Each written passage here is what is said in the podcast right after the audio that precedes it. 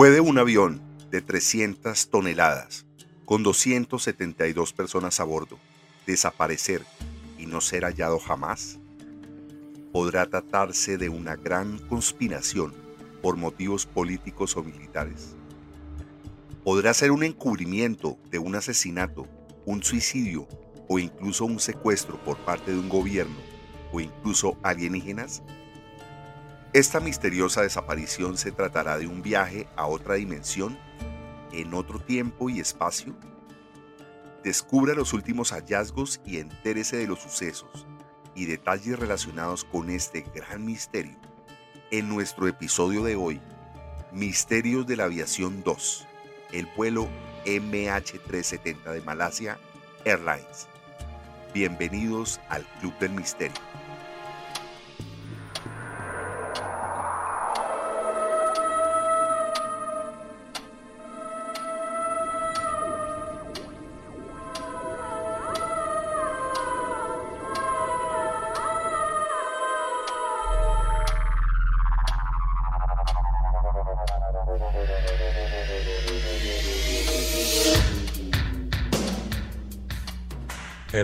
Marca la hora.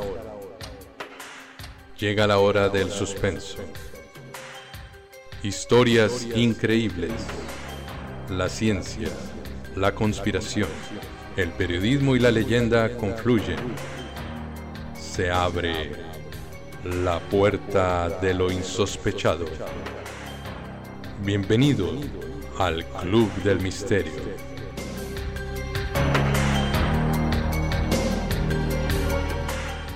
Un grupo de amigos cuya fascinación por lo oculto y curiosidad por la investigación se reúnen cada noche tratando desde un punto de vista científico, informativo y periodístico temas y casos sin resolver. Bienvenidos al Club de Misterio.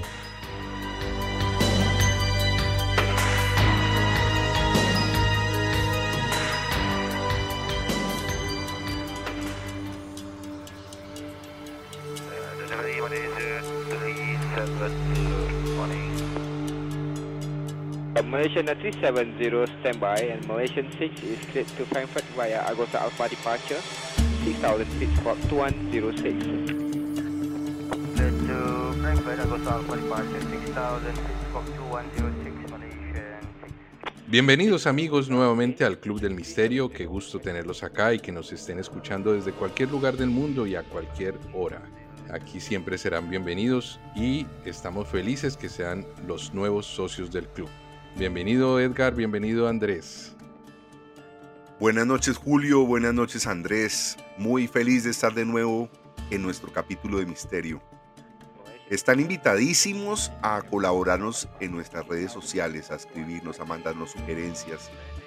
Nos pueden encontrar en clubdemisterio.gmail.com, en Facebook en Club del Misterio, en Gmail en clubdemisterio.gmail.com en Twitter, arroba Misterio Club, en Instagram, Misterio Club, en YouTube de Misterio Club. Importantísimo, en YouTube activen la campanita para que cada vez que estemos sacando capítulos nuevos al aire, podamos estar reportando cada capítulo. No olviden poner los me gusta, eso es una forma que nosotros podemos saber que les está gustando. Dejen sus comentarios y díganos qué temas nuevos les gustaría que tratáramos. Hoy va a ser un tema espectacular. Malaysian 370 standby and Malaysian 6 is cleared to Frankfurt via Agosa Alpha departure 6000 feet squawk 2106. Qué gusto estar nuevamente con nuestra audiencia, con ustedes, compartiendo como amigos, como nos gusta, de una manera casual, pero con rigor también, con investigación, con divulgación.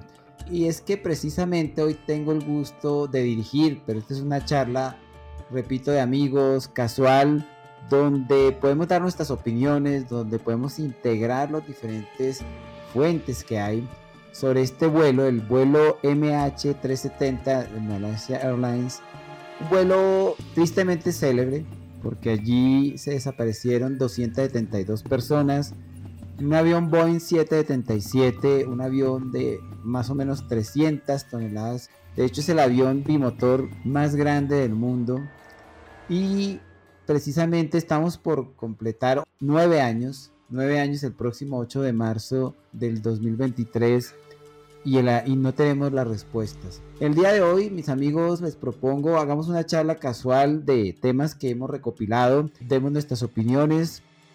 Aquí buscamos precisamente poner sobre la mesa las diferentes visiones que hay, diferentes fuentes. Yo creo que uno de los valores agregados que nosotros podemos dar a nuestra audiencia es que en un solo programa, en un mismo canal, juntamos diferentes eh, versiones, diferentes opiniones si ustedes van a la web van a encontrar una gran cantidad de material de este tema y otros que tratamos en el club, pero aquí los vamos procesando y los vamos poniendo a su disposición para que en una sola podcast tengan las diferentes visiones y por supuesto apasionándose por esto que los invitamos a hacerlo puedan profundizar más.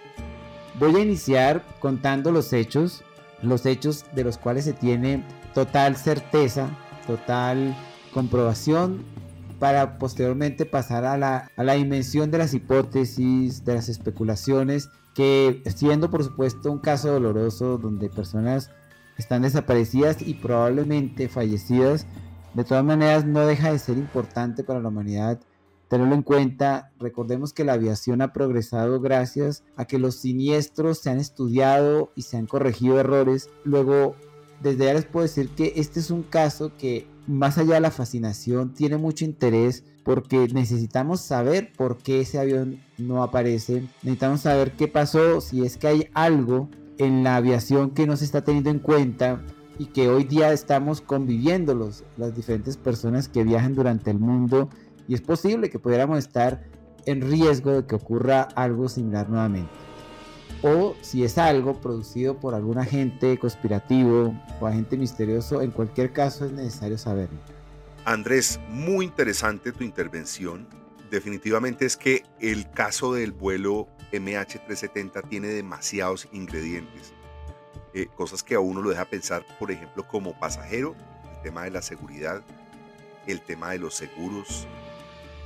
Hay que saber exactamente todas estas investigaciones a qué llevan y a qué concluyen, para que de alguna forma los usuarios de la aviación tengan de alguna forma una tranquilidad con un caso que de alguna forma concluye. De acuerdo, Edgar. Procedo a, relatar lo que en este momento eh, la humanidad y los investigadores tienen, por cierto. El avión, un Boeing 777, un avión eh, de, adscrito a la a la empresa Malaysia Airlines. Un avión, como les mencionaba, es el más grande bimotor del mundo de fabricación estadounidense. Un avión que tiene un récord de seguridad muy bueno. Es un avión que partió del aeropuerto internacional de Kuala Lumpur, Malasia, a las 12 y 41 minutos de la noche o de la madrugada del 8 de marzo de 2014. Un avión con 227 pasajeros, 12 tripulantes, dos pilotos, el comandante y el primer oficial. Partió, les decía, 12 y 41, despegó del aeropuerto de Kuala Lumpur con rumbo a la ciudad de Beijing. El vuelo debía tener una duración aproximadamente de 6 horas y 40 minutos.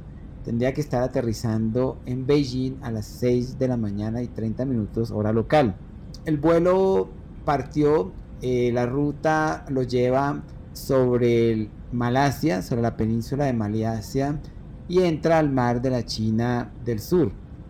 El avión a la 1 y 19 minutos de la mañana tenía, estaba abandonando el espacio aéreo de Malasia e iba a entrar en contacto con el control de vuelo de Vietnam propiamente de la ciudad vietnamita de Ho Chi Minh. En aviación, los aviones se van llevando de un control al otro. Cuando se pasa de un control, se saluda o se despide de uno y se saluda al nuevo. Los pilotos tienen más o menos un tiempo de gracia, se le llama así, de 5 minutos, donde ellos ajustan la nueva frecuencia para pasar al aeropuerto siguiente o al control de tráfico aéreo siguiente. Sin embargo, el avión ya está determinado a la 1 y 19 minutos no se reportó Y a la 1 y 21 minutos, dos aparatos que son muy importantes para la localización de los aviones, que son los, el transponder y el ACARD, que son dos eh, especies como de beacons o de sensores que envían señales de identificación del avión, fueron apagados. Esto ya arranca una serie de sucesos irregulares. Eh, normalmente un avión nunca desconecta estos sensores. Primero que todo, el, transponder es una manera, llamémoslo así coloquialmente, de decir, es su cédula de identidad, decir quién es. Soy el MH370 de Malaysia Airlines, está diciendo ese beacon, y en los radares aparece detectado. Y el ACARS es un sistema donde los motores le van enviando información técnica de su funcionamiento a los controles de mantenimiento de las aerolíneas. Esto lo hacen las aerolíneas y va instalado en los motores porque le permite al, al, área de mantenimiento saber cómo están funcionando los motores en vuelo y si tiene alguna anomalía pueden prepararse para hacer el mantenimiento cuando aterricen. Eso les ahorra tiempo, dinero y también da una buena idea. De hecho, hoy en día todo eso está muy interconectado, incluso va a los fabricantes de los motores. Entonces a la 1 y 22 minutos de la madrugada, esos dos sistemas se desconectan. Andrés, eh, muy interesante y, lo que más me gusta pues es que estamos aprendiendo un poco más de cómo funciona esa parte de atrás de, de los vuelos y cómo se, se realiza el seguimiento de las aeronaves. Tú hablabas de los controles aéreos, de los controles de tráfico aéreo.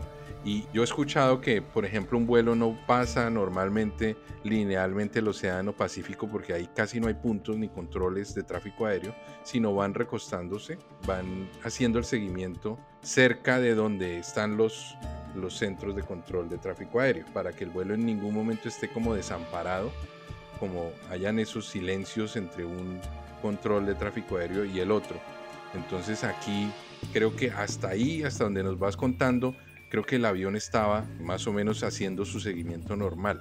Supongo que en algún momento tuvo que haber existido una desconexión del control de tráfico aéreo y en ese momento es donde comienza el misterio. De acuerdo, Julio. Sí, efectivamente, los aviones van siempre en contacto con un eh, control de tráfico aéreo. Eso es una norma y es una práctica internacional. Y efectivamente el, MH370 se encontraba saliendo del espacio aéreo de Malasia y entrando al espacio aéreo de Vietnam, propiamente en contacto con, o debía reportarse con el control de tráfico aéreo de Ho Chi Minh, la ciudad del sur de Vietnam. Los pilotos tendrían que haberlo hecho unos 5 minutos máximo, se les dan 5 minutos máximo para conectarse sin embargo, no ocurrió. Y ahí es donde empieza ya el asunto. O sea, técnicamente el avión no se comunica. Eh, la última comunicación que se tiene grabada es cuando el capitán Zahari Ahmed Shah, el comandante del, del vuelo, se despide, eh, le, le desea la feliz noche al control de Malasia y nunca toma contacto con Ho Chi Minh. El avión desaparece de los radares, repito, por la desconexión de los del transponder y el sistema ACARS. Sin embargo, después en la investigación, en la investigación se sabe que el avión fue visto o siguió en contacto por el radar militar de Camboya eh, o Camboya, el país, eh, los radares militares lo siguieron por un espacio de 40 minutos. Entonces estamos hablando más o menos hacia casi las 2 de la mañana el avión seguía siendo visto. Y aquí me adelanto un poco empiezan a aparecer las irregularidades. Por ejemplo primera irregularidad los pilotos tienen solamente 5 minutos para reportarse al siguiente control aéreo. Sin embargo las Ho solo reportó que el avión no se había comunicado 20 minutos después. Ahí ya eso es irregular Segundo, los eh, solamente posterior a la investigación, ya cuando, cuando se da por desaparecido el avión, los militares de Camboya reportan que habían visto el avión y eh, volando en silencio y no lo habían dicho. Bueno, Andrés, pero en todo caso me quedan una cantidad de dudas qué, por ejemplo, se tomaron 20 minutos? O sea, hay unos silencios de parte de, varias personas, en, tanto los controladores como los militares, que se toman 20 minutos para mirar que el avión no reporta 40 minutos que el avión creo que está volando y no toman medidas. Pero además sé que seguramente el avión está dotado de un dispositivo especial que así el piloto haya decidido apagarlo, él sigue emitiendo una señal de hallazgo. ¿Por qué todas esas señales de seguridad usted cree que fallaron? ¿Qué pudo haber pasado ahí? De acuerdo. Aquí precisamente empieza lo misterioso y que reconociendo que estamos hablando de una tragedia, eh, también tiene los ingredientes de un misterio fascinante. Es misterioso ya la manera como actúan las autoridades y los controles de tráfico aéreo, también los militares. Y es, y lo que usted menciona, totalmente correcto. Aunque se apaguen el transponder y los sistemas ACARS, que los puede hacer, se pueden hacer. De hecho, normalmente si se desconectan es porque se desconectan de una manera voluntaria. Y eso tiene que hacerlo alguien que sepa dentro de la cabina, o sea, los pilotos o alguien con entrenamiento. Ese sistema que usted menciona es el sistema Inmarsat, que tiene que ver con una conexión que tienen muchos aviones con satélites. En estos satélites también los aviones están emitiendo información sobre sus estados técnicos y electrónicos en diferentes variables, en diferentes funcionamientos. Ese sistema de una compañía británica y precisamente aquí viene algo que causó bastante shock en el mundo. Fueron más o menos tres días después de que la desaparición del avión que se supo que uno de los satélites de esta empresa Inmarsat detectó que el avión, de hecho, siguió recibiendo señales del avión seis horas después de ser declarado desaparecido. Luego aquí nos enfrentamos con algo tremendamente misterioso. El avión tenía que aterrizar a las 6 y 30 hora local de Beijing y sin embargo el avión voló y está comprobado que el avión voló hasta las 8.30. O sea, cuando ya el avión había sido declarado perdido, el avión seguía volando. Y esto se pudo saber gracias a los cálculos que se hicieron por medio de las señales que el, satélite recibió. Eh, estos satélites no están hechos para localizar el avión ni para ir monitoreando su posición, sino para ir recibiendo una serie de datos de los motores y de otras partes importantes del avión, pero entonces lo que hicieron los científicos y los ingenieros que manejan estos sistemas fue, por una parte, dar testimonio de que efectivamente el avión seguía volando seis horas después, o sea, eso nos da hacia las, hasta las 8 y 30 de la mañana voló el avión, y adicionalmente, el avión tuvo una posibilidad de volar solamente hasta esa hora por la cantidad de combustible que tenía. Entonces, precisamente en los cálculos que se han hecho para poder localizar el avión, se hablan de unos arcos, que, eh, que es una manera de localizar los aviones.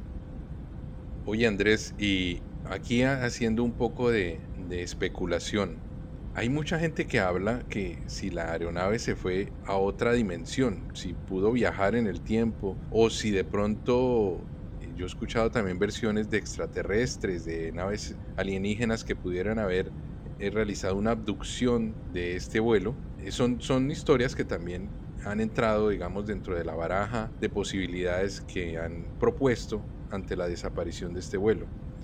De hecho, en la primera parte de este podcast de Misterios de la Aviación, hablábamos mucho sobre todo de la parte de, saltos a otras dimensiones o a otros tiempos que han realizado algunas aeronaves a lo largo de la historia. ¿Por qué no de pronto podríamos considerar que este vuelo en algún momento pudo pasar a otro portal, a través de un portal a otro, a otro sitio, a otro espacio, a otro tiempo y quizás en 20 años resulten en algún eh, aeropuerto en Nueva Delhi, por ejemplo, diciendo que va a aterrizar el vuelo MH370, tal como sucedió con uno de los vuelos que vimos en, los, en el podcast pasado esa, ese tipo de teorías, dado también yo creo el tiempo tan largo que ha pasado en poder resolver y es la hora que hoy 2023 no se ha resuelto el tema, entra dentro de las posibilidades. Y yo creo, y es precisamente uno de los motivos de este club, y de nuestra naturaleza poner las cosas sobre la mesa y que cada persona tome y haga sus propias conclusiones. Inicialmente, y es apenas normal, en este tipo de investigaciones llega una gran cantidad de datos técnicos, de datos científicos, pero también yo estoy convencido que, que nunca está de más poner sobre la mesa este otro tipo de, de posibilidades. Al final, muchas de las cosas que inicialmente se pueden considerar no tradicionales, por decirlo así, en ocasiones, en otras épocas, terminan siendo totalmente explicables, ¿no? De eso está llena la humanidad eh, de historias. Luego, sí, efectivamente, este tipo de, abducciones o de saltos temporales está, ha sido propuesto por diferentes personas y muy seguramente, eh, y aquí queremos invitar a quienes de nuestra audiencia conozcan este tipo de, de posibilidades, muy seguramente tienen un fundamento. Yo soy amigo de darle cabida, por lo menos de escuchar todas las, posibilidades. Si bien la línea de investigación ha seguido una naturaleza muy técnica, muy de lo que ha sido la investigación tradicional de los siniestros aéreos, eh, yo sí creo que es fascinante a pesar de todo y es válido contemplar todo ese tipo de posibilidades. Es un reto entonces para los creyentes en estas en este tipo de posibilidades también aportar pruebas, aportar algún tipo de, elementos que permitan comprobar, porque al final sí, hay, debe haber una verdad o debe haber una explicación a este misterio. Hace unos días eh, escuchado, lo que pasa es que no, no alcanzó a caer en, en la preparación del programa, pero vamos a profundizarlo. Eh, alguien hablaba incluso de haber visto el avión aterrizado por allá en las selvas de Camboya. Entonces, listo, ese tipo de conjetura, pues seguramente deberá tener un sustento. Asimismo, lo de, lo de las abducciones. Prosigo con el relato. El avión, entonces, fue una noticia, un shock grandísimo para la humanidad y para la investigación saber que el avión había seguido volando seis horas más. Que cuando los familiares tristemente de los pasajeros y tripulación se enteraron que el avión no llegó a las 6.30 de la mañana, el avión voló dos horas más, hasta las 8 y 30. Después de las 8 y 30, el satélite no recibió ninguna señal más. Y esto coincide con el tiempo de vuelo que tendría el avión, de acuerdo con la carga de combustible que recibió. Basado en esa información, en los cómputos de combustible, más los mensajes que recibió el satélite, mm, diferentes científicos e ingenieros hicieron cálculos y, e hicieron una especie como de círculos, ellos le llaman arcos, que tienen como un epicentro eh, desde el último eh, lugar donde el avión fue avistado por el radar militar. Y esto corresponde a la isla de Penang, Penang en Malasia. Los que aquí, los que hayan acompañado y los que no, los invito a que en el mapa de la Indochina vayan siguiendo la, la conversación que estamos teniendo y sitúen Kuala Lumpur, Beijing, que era la ruta que debía tomar el avión, sin embargo, cerca de la ciudad de Ho Chi Minh, el avión hace un viraje a la izquierda y es un viraje brusco porque el avión no tenía nada que ir a hacer a la izquierda en ese vuelo que realmente tenía que llevarlo al norte. Sigue volando 40 minutos más y ustedes pueden localizar fácilmente en el mapa y localizar la isla de Penang. Ahí el avión se pierde tanto para los radares militares y ya estaba perdido para los radares civiles. El avión voltea y según los cálculos del Inmarsat el avión se ubica en un séptimo arco, es decir, imaginemos un círculo, unos siete círculos que van ampliándose de acuerdo con la trayectoria del avión. Se va haciendo más grande, pues en la medida que el avión va avanzando. Pero el avión solo puede llegar hasta el séptimo arco. Y ese séptimo arco lo ubicaron los investigadores frente a las costas de la ciudad de Perth en Australia. Más o menos a unos 2.000 kilómetros de distancia de la ciudad de Perth. Entonces, esto nos ubicó un área de posible búsqueda. Bueno, Andrés, definitivamente historia sigue muy apasionante y nos está llevando ya a un nivel de conclusiones. Sobre todo porque nos está llevando como a diferentes caminos de hallazgo. Posibilidades de suicidio, posibilidades de un aterrizaje con, una con desaparición, eh, una posibilidad de secuestro. O sea, hay, varias, varios caminos que le ponen justamente ese sabor de, de conspiración a esto. Me gustaría que nos fuera poco a poco contando qué más ha encontrado en su investigación. Sí, definitivamente. eh, Y sin duda, aquí hay muchos hallazgos que se han hecho y que llevan a pensar en este tipo de que hay muchas cosas ocultas. Les decía que la investigación entonces se trasladó hacia las costas de Australia. ¿Pero por qué se trasladó allá? Porque los australianos entraron allí. Inicialmente el tema fue manejado por el gobierno de Malasia. Y se tomaron más o menos una semana y se podría decir que se perdió una semana de tiempo buscando en el mar de China del Sur. No se sabe, y aquí empiezo a lanzar eh, este tipo de hipótesis que, que se ha encontrado en los diferentes medios y como les decía a nuestra audiencia y a ustedes, nuestro deseo es unificarlas para que en un mismo medio tengan los diferentes eh, hallazgos que encuentran en diferentes fuentes. No se sabe si de manera intencional o de manera involuntaria el gobierno de Malasia se enfocó en un primer lugar en el mar del sur de China cuando no era tan difícil saber que el avión había virado a la izquierda por el radar militar y por los hallazgos del satélite Inmarsat. Fueron los australianos cuando se involucran, además que allí en el avión fallecieron cuatro australianos. Entonces ellos dicen, no señor, los radios que dan para creer que el avión puede estar frente a nuestras costas eh, son los cálculos de combustible y son las comunicaciones y los cálculos matemáticos que dieron el Inmarsat. Allí el, gobierno de Malasia acepta la ayuda de, de Australia, se involucran eh, los Estados Unidos, se involucra la Agencia de Seguridad de Transporte Australiana, se involucran también los chinos, porque habían muchos ciudadanos chinos entre los pasajeros, y arman lo que ha sido hasta ahora la búsqueda más grande de un desastre aéreo en la historia.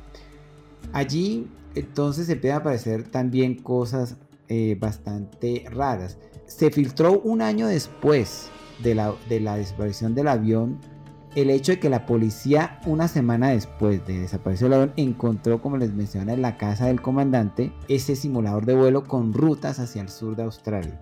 Por otra parte, también eh, se ha encontrado que los dos iraníes, que eran raros, digámoslo así, y fueron raros, llamaron particularmente la atención porque tenían dos pasaportes falsos. Finalmente se descubrieron que sí eran falsos, pero estas personas no ofrecían mayor peligro porque eran inmigrantes ilegales con camino a Europa.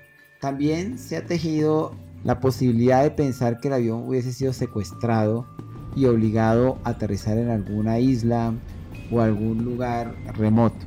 Los técnicos, digámoslo así, muchos expertos en desastre aéreo, realmente ese tipo de teorías no son tan, eh, por lo menos no las tienen en primera instancia.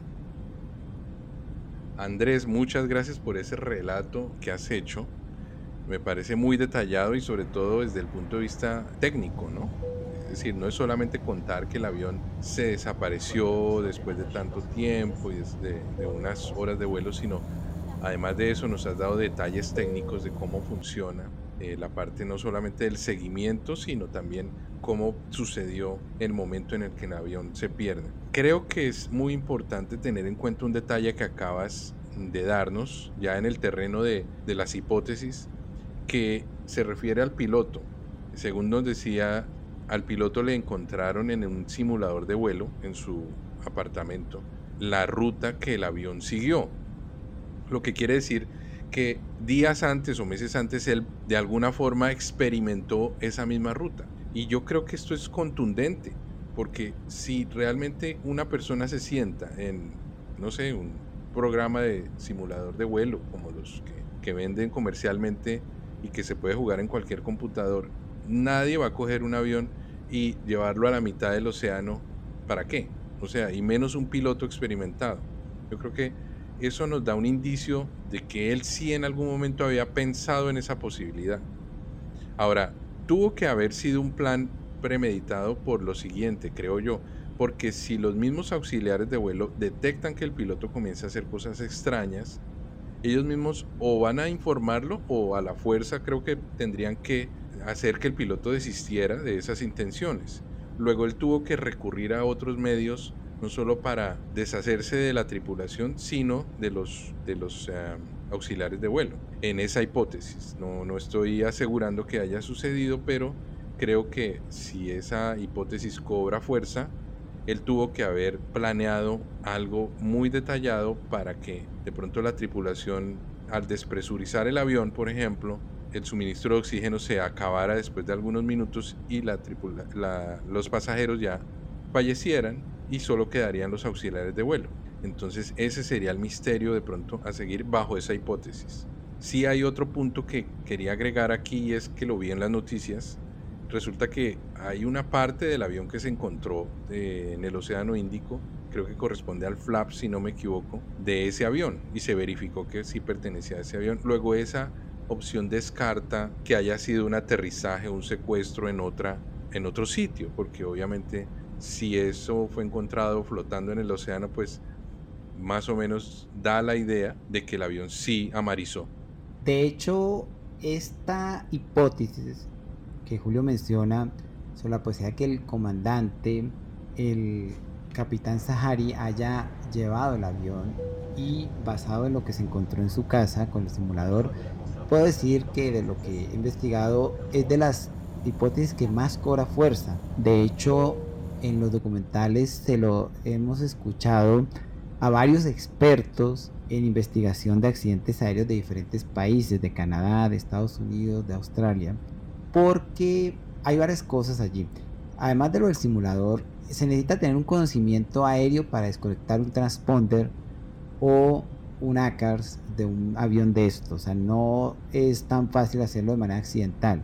Segundo, la posición política y lo que ocurrió con el, el capitán y su molestia, que algunas personas cercanas a él hablaban de que él se había molestado por eso que había ocurrido pudieron ponerlo en una ruta de llevarse el avión y hacer esto. El capitán Sahari, un piloto de 53 años de edad, eh, tenía, contaba con 18 mil horas de vuelo, o sea, era bastante experimentado. Y el primer oficial, para él sí era su primer vuelo en el Boeing 777, pero de todas maneras era un piloto con experiencia, era un piloto bastante menor, 27 eh, años de edad es muy buen punto lo, que menciona Julio. Si él, si él se llevó el avión para hacerlo aterrizar, amarizar o estrellarlo en picada, tuvo que haber tenido que hacer algo con la tripulación. El, primer oficial, que es tan piloto como un comandante, simplemente son, son personas con menos experiencia, pero los dos están en capacidad de volar el avión. Tendría que haberse opuesto a, la, desviación del avión. Lo mismo también los auxiliares de vuelo eh, luego eso nos abre más misterios todavía. Por otra parte, si fuese el caso de que el piloto quisiera llevarse el avión en venganza o en represalia de lo que había pasado con su líder político, eh, allí se desprenden dos posibilidades y eso está documentado también en varios estudios. Uno, la posibilidad de, que el avión hubiera sido llevado hasta el punto donde el combustible se acabara eh, se han hecho pruebas en simuladores de vuelo del Boeing 777 y dejando que los dos motores se apaguen debido a la que se acaba el combustible y el avión entra en una picada, digámoslo así, en un, en un dive, eh, mortal dive, le llaman así, donde el avión cae y se despedaza contra el mar. Cuando un avión se despedaza contra el mar, produce muchísimos restos y algo que también eh, da un gran misterio es que durante la búsqueda no se ha encontrado, por lo menos en, la zona de Australia, un solo resto. Los restos que se han encontrado, que en ese momento se contabilizan 33, de los cuales solamente 23 se han comprobado que pertenecen al MH370, se han encontrado sobre las costas de África. Una de ellos la isla de Reunión, que es, de, es una colonia de propiedad de Francia. Eh, luego, aquí tenemos un elemento adicional al misterio. Ahora, si el capitán quería enviar el avión lo más lejano posible, la otra pues es el capitán hubiera estado piloteando el avión hasta que el combustible se acabó y lo hubiera puesto muy suavemente sobre el mar. Hubiera sido un amarizaje porque de esa manera puede ocultar, digámoslo así, más fácilmente el avión. Un avión que amariza se hunde, se va al fondo y es más difícil de encontrar. Bueno, Andrés, me quedan eh, dudas. Una de esas es, por ejemplo, si el piloto en un momento dado va llevando su nave y el avión sufre un desperfecto, como en alguna otra oportunidad ha ocurrido, ¿por qué no reportó esto? Claro, muy buen punto, Edgar. Eh, ya ha ocurrido, tristemente, de hecho han sido dos accidentes, uno en Egipto y otro en Grecia.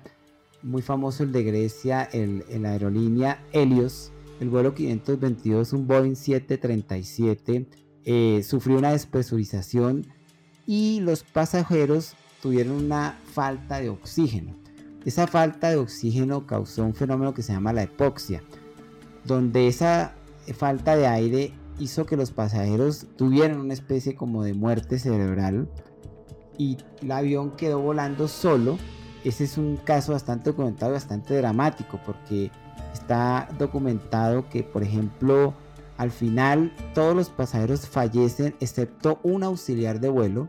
Él estaba, por alguna razón, tal vez por su condición física o porque fue capaz de, colocarse eh, las máscaras de oxígeno, eh, no está muy claro. Él alcanzó a subirse, digamos, o más bien a ir a la cabina de pilotos y tomar el puesto de los pilotos y él intentó pilotear el avión, luego él quedó solo, él solo en este vuelo, en este avión fantasma volando solo, pero finalmente él no pudo controlar el avión y el avión se estrelló y todos los pasajeros y tripulantes murieron. Entonces, ese fenómeno ocurrió, fue, un, fue debido a una despresurización y una ausencia de oxígeno que mató, digámoslo así. O sea, cuando el cerebro se queda sin oxígeno, eh, pues entra en un estado de hipoxia y, y, el avión quedó volando, creo que se llama el término, se llama un avión fantasma o avión zombie, un avión zombie. Entonces, se habla de que eh, posiblemente el Malaysia Airlines pudiera haberle ocurrido eso, pero entonces eso nos lleva a otros interrogantes. ¿En qué circunstancias el avión se queda en una condición de hipoxia y no nos responde por qué el avión apagó los transponders y el, sistema ACARS que lo identifican en vuelo? Además, si alguna vez escuchaba un piloto hablando, en algunas ocasiones los transponder estos sistemas se pueden apagar cuando ocurre un incendio en la cabina, porque es una manera de, de hecho, para atender un incendio en la cabina, en ocasiones se apagan ciertos sistemas eléctricos de manera voluntaria o adrede, digámoslo así, presidente para controlar un incendio. Luego sí existe esa hipótesis de que pudieron sufrir un incendio y eso obligó a apagar diferentes sistemas eléctricos, entre ellos los que controlan el transponder y el ACARS pero aún así no nos responde. De pronto el avión se incendió, de pronto fallecieron los que, los que, y el piloto viró a la izquierda para devolverse al avión de al aeropuerto de Kuala Lumpur para hacer un aterrizaje de emergencia, pero finalmente no lograron, no lograron controlarlo y quedaron en, una, un estado de hipoxia y el avión voló seis horas más. Es una posibilidad, aunque tiene una fuerza menor respecto a la del piloto. La verdad, entre más escucha una historia sobre este caso, más se interesa en él. Y son tantas las hipótesis que se tejen alrededor de qué pasó con este avión, que uno no puede descartar tampoco la posibilidad de un ataque militar por error. O sea, el avión debió pasar por varios países y no sería de pronto extraño que alguno de estos países por error lo hubiera confundido con una amenaza y lo hubiera derribado por medio de un ataque a través de un misil, por ejemplo. Eh, hay muchas conjeturas acerca de esto y hace poco de hecho circuló una versión de que fue derribado por un misil. Pero eh, al mismo tiempo descartan esa posibilidad precisamente porque se han encontrado muy pocos restos del avión. Dentro de eso es el flap que mencionamos antes, pero aparte creo que hay otros restos que se han encontrado. Entonces, eh, cuéntanos un poco acerca ya de estos hallazgos, de las últimas hipótesis que se han tejido y, también danos como una, idea de hacia dónde puede ir el caso y a dónde crees que, va a terminar. De acuerdo, Julio. Sí, efectivamente la hipótesis de un derribamiento del avión, ya sea de forma premeditada o, o como accidental, de hecho ya ha ocurrido, ya ha ocurrido eh, también ha sido considerada y eso tiene unas implicaciones políticas y militares tremendas. Si se comprobara que eso ocurrió, ustedes saben, eso tiene unas responsabilidades grandísimas, económicas, políticas, eh, de quien lo haya perpetrado.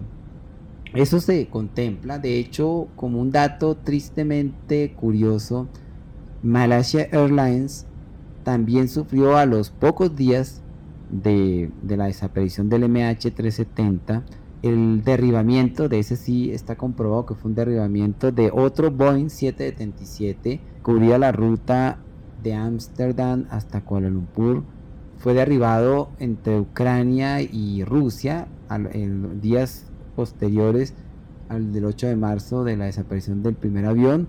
Luego sí, es algo que ocurrió en diferentes momentos de la, de la historia.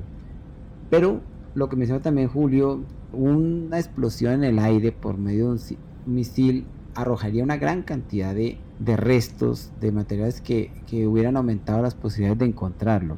Realmente hoy día se han encontrado 33 restos de avión, de los cuales solamente 23 se han comprobado que son pertenecen al MH370.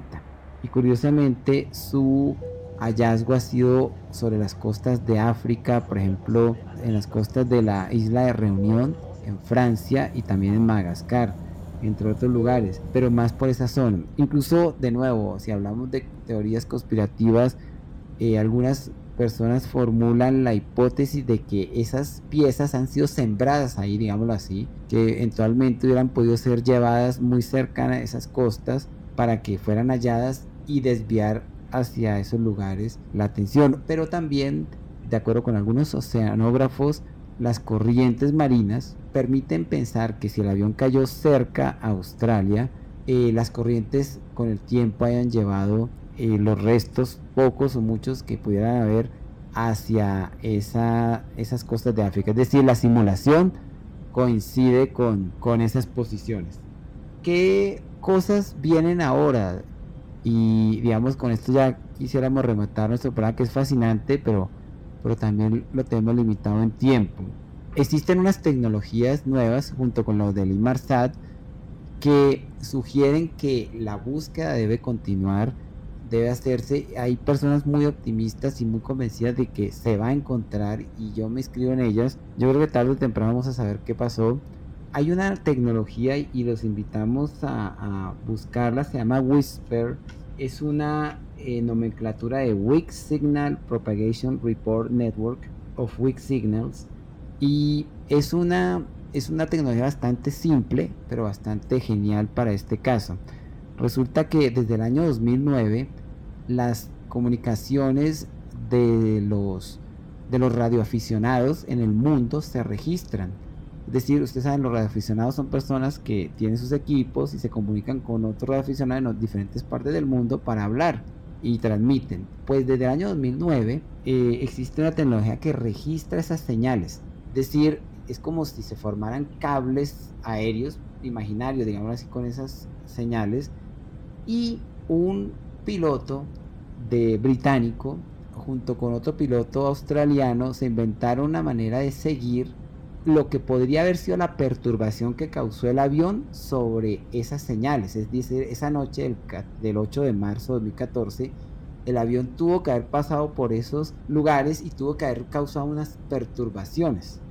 Sí, es como cuando uno pasa por diferentes hilos y los va, los va tocando y deja un rastro. Afortunadamente el registro se hace desde el año 2009 y la desaparición ocurrió en el 2014. Luego se ha podido tener acceso a lo que posiblemente fue la huella que dejó el avión pasando por esas líneas, digámoslo así, de señales y la ubicación coincide con las costas de, de Australia.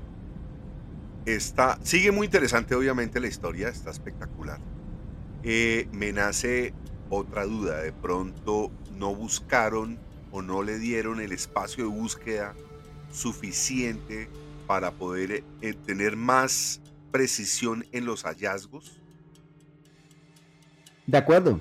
Sí, esa posibilidad se contempla y tiene una fundamentación técnica. Por ejemplo, varios de los análisis que se hicieron dan por hecho que el avión cayó en una picada un dive, un, death dive y se despedazó. Esto según los cálculos de combustible y todo ello ubicó los posibles sitios de búsqueda del avión, pero cuando se encontró el flaperón y el patrón de, de, daño que tenía este flaperón sugería que el avión aterrizó o amarizó más bien de una manera suave. Eso le da unos bastantes más kilómetros, como más o menos unas 100 millas náuticas adicionales, donde se sugiere que si el avión fue puesto en el mar de una manera suave, es posible que alguien en el avión lo estuviera piloteando y hubiera esperado que el avión se quedara sin combustible y lo depositara de una manera muy suave. ¿Para qué? Por una parte, para darle mayor alcance y segundo, para que cuando el avión cayera y tocara el mar, no se despedazara y no produjera tantos desechos que después serían más fácilmente reconocibles.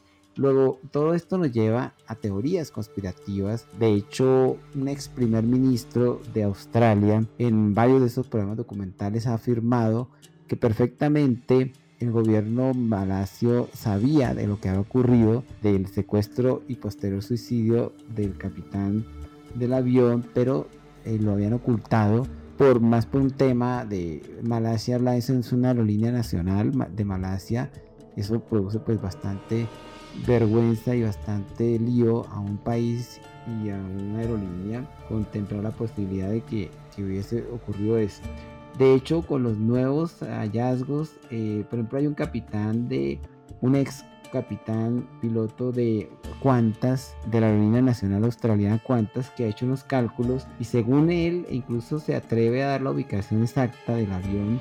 Él calcula o él dice que el avión se encuentra a 39 grados 10 eh, minutos latitud sur, 88 grados 18 minutos longitud este. Entonces, con ese grado de exactitud basado en la posibilidad de que el avión haya sido depositado, digámoslo así, o aterrizado de una manera suave.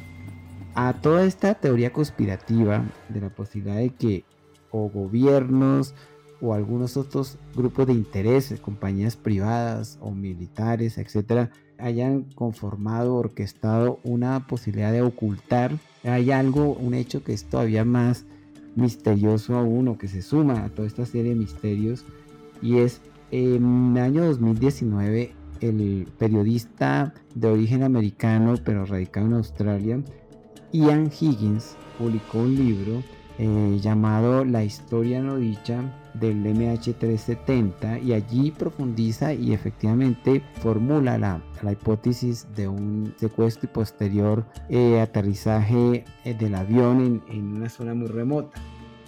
Sí, suena bastante extraño todo lo que nos cuentas. De hecho ya entramos en el terreno de la conspiración.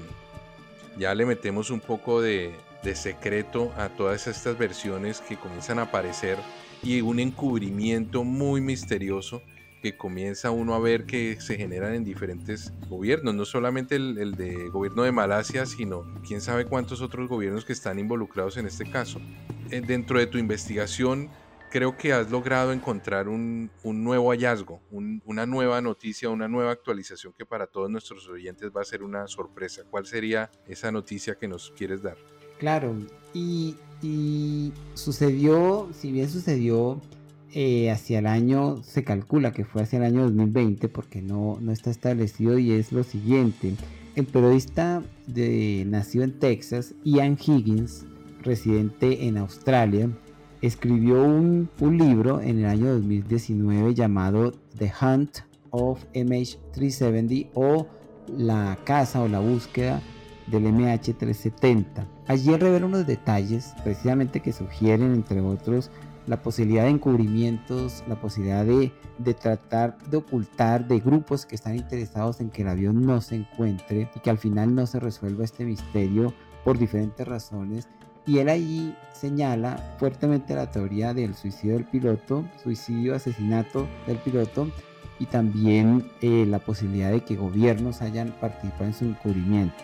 Fue lanzado en, octubre del año 2019 este libro y hacia mediados del año 2020 el periodista Ia Higgins desapareció. Misteriosamente este periodista desaparece, es un señor ya cercano a sus 70 años, un periodista ganador de varios premios de periodismo, muy serio, una persona que escribe de una manera muy eh, fundamentada y eh, desaparece. Eh, la policía australiana ha estado en su búsqueda y hasta ahora no se tienen noticias de él.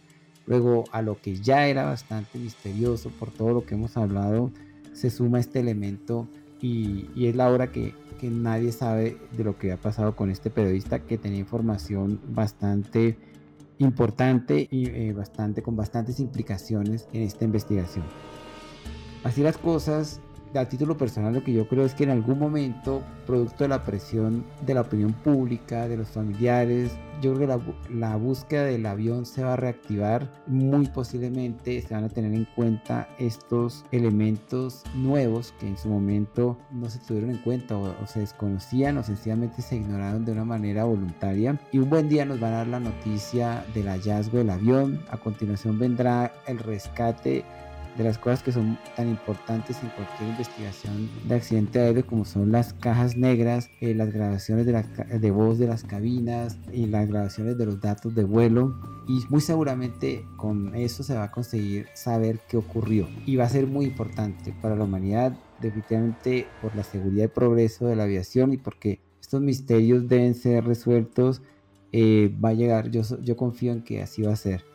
Eh, y será grato pues cuando eso ocurra poderlo anunciar.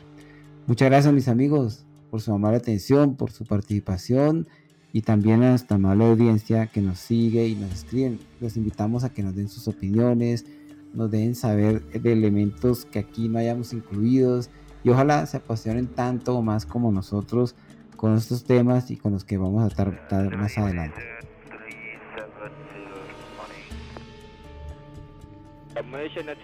Bueno, queridos oyentes, no olviden estar acompañándonos en cada episodio. Están eh, invitados también a participar en cada una de nuestras redes, en Gmail, en el Club en Facebook, en Club del Misterio, en Twitter, Misterio Club, en Instagram, en Misterio Club también, en YouTube, Mystery Club, clave, eh, tocar la campanita para que puedan ustedes recibir las notificaciones cuando estemos sacando episodios nuevos, darnos un like en cada una de las de nuestras redes y hacer comentarios de si les gustó el episodio, qué conclusiones tienen, qué temas nuevos nos pueden sugerir. Los estamos esperando y nos encanta que en cada episodio de nuestros podcasts nos acompañen y nos sugieran y participen con nosotros. Vienen sorpresas, vienen invitados nuevos, vienen temas nuevos, los estamos esperando de verdad en cada uno de los episodios para que nos acompañen. Edgar, muchas gracias y gracias Andrés y felicitaciones por esa fabulosa investigación. Creo que no solamente nos contaste una historia sino además nos ilustraste en muchos conceptos de la aviación y además remataste con una noticia que es sorprendente. Realmente el hecho de saber que puede haber una segunda intención en el encubrimiento de este misterio, pues da mucho que pensar. No solamente llegamos a unas conclusiones a través de este programa muy claras, pero además de eso dejamos abierto el interrogante para todos qué pasaría con esa persona que escribió ese libro y que se encuentra desaparecida y por qué no se sabe nada de él y por qué al publicar su libro se pierde el rastro de él. Eh, dejemos ahí y creo que nuestros oyentes ya son libres de eh, emitir sus juicios encontrar su opinión respecto a este caso y no obstante los queremos invitar a una nueva entrega del Club del Misterio agradeciéndoles el tiempo que nos han acompañado y eh, como decía Edgar queremos invitarlos a participar y a compartir sus experiencias a través de redes sociales nos pueden escribir a nuestro correo electrónico, contarnos cualquiera de sus, de sus experiencias que han tenido en cualquiera de los temas de misterio que existan y con mucho gusto podríamos comenzar a investigar en el tema y por qué no invitarlos a alguno de nuestros programas para que compartan con nosotros eh, su opinión y sus eh, vivencias. Definitivamente el programa de hoy nos deja en el aire muchas interrogantes, pero nos deja la satisfacción de haber conocido mucho más acerca de un caso que es muy famoso en la aviación en el mundo. Y este es el segundo episodio de Los Misterios de la Aviación. Vamos a ver si para la segunda temporada incluimos un tercer episodio porque seguimos encontrando misterios. Definitivamente el aire como el océano son terrenos que todavía no se terminan de descubrir por el ser humano. Queridos amigos, queridos socios del club, los invitamos a nuestro próximo podcast. Gracias y que estén bien.